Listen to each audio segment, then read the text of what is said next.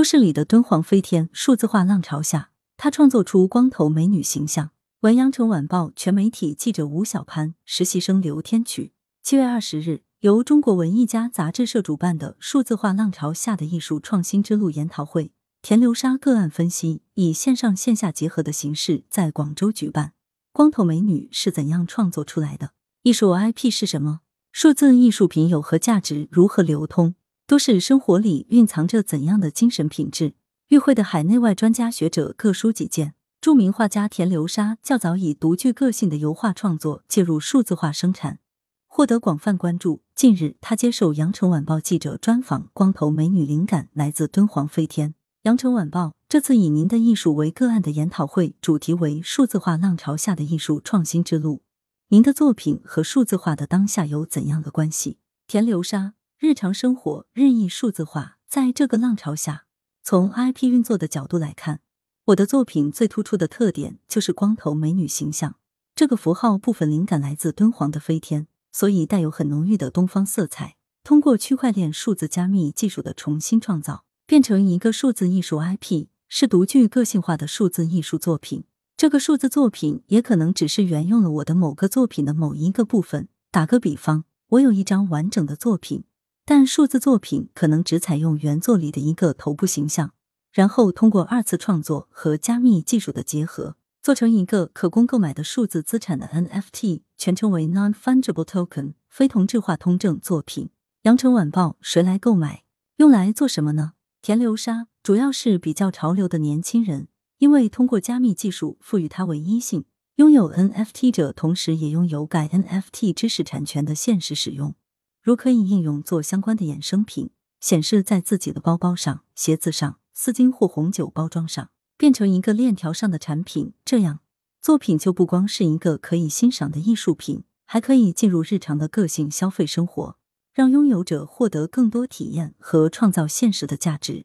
这也符合现在这种追求个性化消费的潮流。羊城晚报，但是，一幅画创作出来以后，我可以把它拍成照片，通过各种传播渠道进行复制发送，只要像素要求不高，同样可以达到类似的体验。田流沙不是这样的。它是唯一性的，通过区块链分布式的存储，具有不可篡改的唯一性，就像人有了身份证一样，才拥有数字资产的价值。羊城晚报，这种数字化的浪潮对您的创作有什么影响？田流沙，其实真正的直接影响主要是在艺术品营销和艺术鉴赏方式上。羊城晚报，您认为艺术与市场应该是一种怎样的关系？田流沙，艺术与市场是一把双刃剑。当你的艺术受到市场的追捧，作品价位越高，这说明你越受社会的认可和尊重。但如果仅仅是沉迷于商业价值，就会迷乱心智，也会削弱艺术创造的动力和艺术的神圣。羊城晚报，什么是驱使您创作的动力？田流沙，艺术的创作是艺术家的追求，也是人生的修炼。创作一幅作品需要有诱因，要有冲动和欲望。当你的冲动和欲望足够强烈时，往往可以出现精彩的作品，会给你带来惊喜，创造有东方文脉的卡通艺术。羊城晚报，仅从您的作品看，有较为强烈的西方当代艺术风格。田流沙，对，因为上世纪九十年代初，我上美院的时候，接触到较多西方的当代艺术作品，毕加索、梵高、沃霍尔、威廉·德库宁，特别像威廉·德库宁更是我的偶像。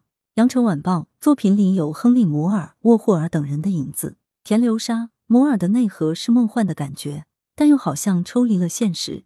他们觉得美是需要距离感的，而我主要是描绘当下生活场景中的美女，但在现实中又找不到对应，同样有神秘感，造成一种奇特的艺术感觉。羊城晚报，相较于您的作品，岳敏君、方力钧、张小刚等人作品中的人物造型，好像面部表情会更单一，甚至会更模式化一点。田流沙，我也有模式化，但是我更多一些生活感在里面。生活在其中，而他们更多是一种抽离和现实时空的抽离。我和现实贴得很紧密。商业生活、物质生活、都市生活，有人觉得没文化，觉得太物质、太飘了。实际上，同样有一种精神品质在里面。羊城晚报，您的艺术风格有没有经历一个变化的过程？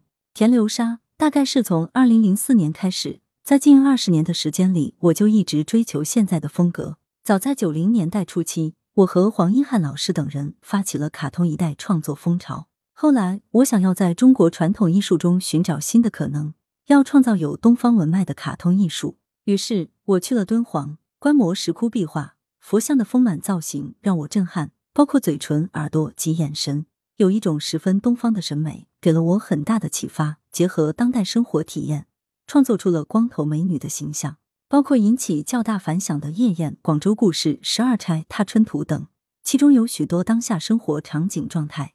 作品中的每个美女都有很独特的个体审美感觉和情绪。羊城晚报，您的这种审美感受和个人日常生活体验有关。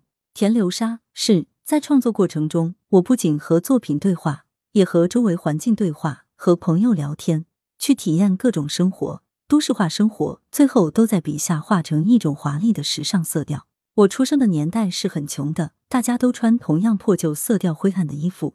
所以，对这种时代变革的感觉更敏锐。羊城晚报在二零零四年之前，您主要也是创作油画作品。田流沙是，但和传统油画不一样，吸收了敦煌壁画的技法，作品中有更多线条表现。从画面的视觉感觉上，弱化立体，突出表面，处理成哑光的效果比较平。对每个人物的情绪表达，尤其是美女，主要表现美懒慵，可以说是一种消费的物质的精神。羊城晚报，但客观的说，您这种画还是无法归入当下主流。田流沙，我力求人性的自由释放和个性审美的诗性追求。我一九九四年大学毕业，第二年就去巴黎办个展，这在当时是很轰动的。在巴黎待了一个月，每天参观博物馆、蓬皮杜、卢浮宫，去了七八次。蒙马特高地、毕加索故居、毕加索美术馆、达利艺术馆、里昂双年展、塞尚的百年回顾大展，那时候。就下定决心做一个有独立精神的艺术家，别的东西都无所谓了。羊城晚报刚开始有没有不被接受的这样一个阶段？田流沙是有很大阻力的时候，只能靠自己的毅力去做。但我认为任何事情都要靠时间去检验，你自己要很真诚的去对待这个事情，把它做到极致。艺术需要灵性、生活、情怀。羊城晚报现在每年有很多美术专业毕业的，很多艺术家的画技都很好。但作品真正给人印象深刻的不多。田流沙对于艺术来说，真正的艺术都是小众，直抵灵魂的才是好东西。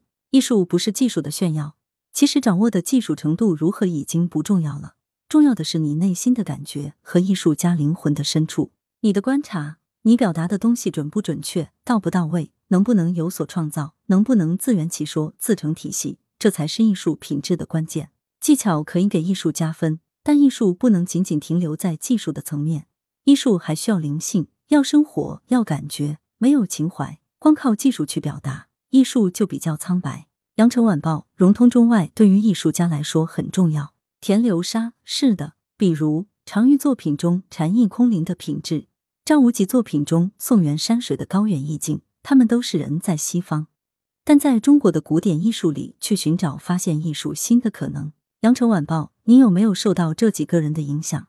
田流沙不是几个人，我是主动去寻找更多的艺术传统，比如敦煌的壁画，它不仅是中国的，更是全人类的，是世俗与宗教的结合。比如毕加索的立体主义，它不是随便捏造出来的，它是从非洲的木雕里得到启发，试图从不同的视角去表达一个事物，去寻找另一种可能性。高更只能到塔希提岛。才能体验到真正的质朴和纯真，很东方或很神秘的色彩才能表现出来，形成他自己的个性化的一种美学理念。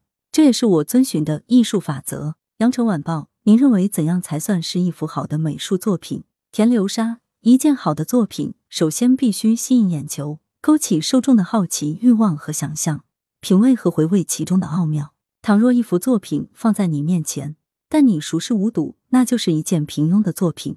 欣赏好的作品，就像品尝高级的茶，让你回味无穷，想象无限。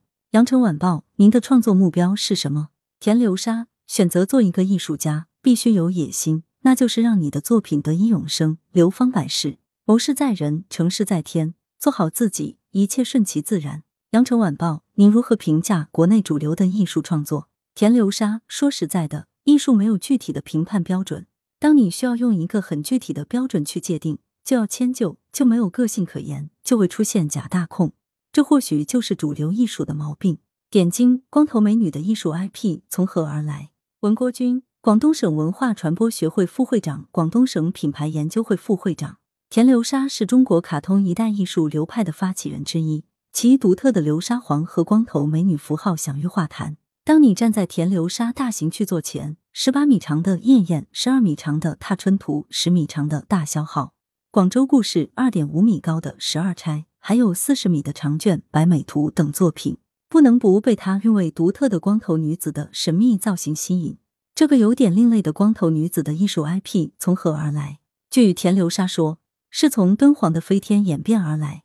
中外许多艺术家都从敦煌获得过灵感，可见艺术创造中打破时空融通感悟的重要性。田流沙在他的油画作品里。人物形象造型放弃了西方油画表现以色彩块面明暗光影的立体表现，借用了东方敦煌壁画的线条造型的表达。在油画中用线条来表达人体的造型结构是一种冒险，但恰到好处的线条造型的表达令作品独树一帜。艺术史上，许多年轻时崇尚当代艺术的人，最后都回归传统，并由此获得创造的新机缘。如毕加索的立体派来源于非洲的木雕。张无极的抽象意境来源于宋元的山水画，常玉把东方禅的意境融入西画里。日本的浮世绘启发了梵高的创造热情，甚至有人认为风行世界的卡通画发源于中国的西周时代。数字化正在塑造我们的现实，有人预测我们的生活将越来越依赖于元宇宙，那么艺术的审美方式也必将改变。传统艺术的视觉审美和区块链加密技术的结合，转化为 NFT 作品。已然是一种世界潮流，它打破了时间和空间的边界，更具有全球化的传播力和影响力，更容易塑造艺术家的个人 IP 的影响力和引爆个性化的审美的诉求，把传统和现代、东方和西方的审美融为一体。个人的艺术 IP 和个性化审美明确，便具备了打造优质数字化艺术品的条件。一旦将虚拟社会的艺术品金融化的运行逻辑全部打通，做成经济闭环。那么势必有助于艺术品的金融化进程。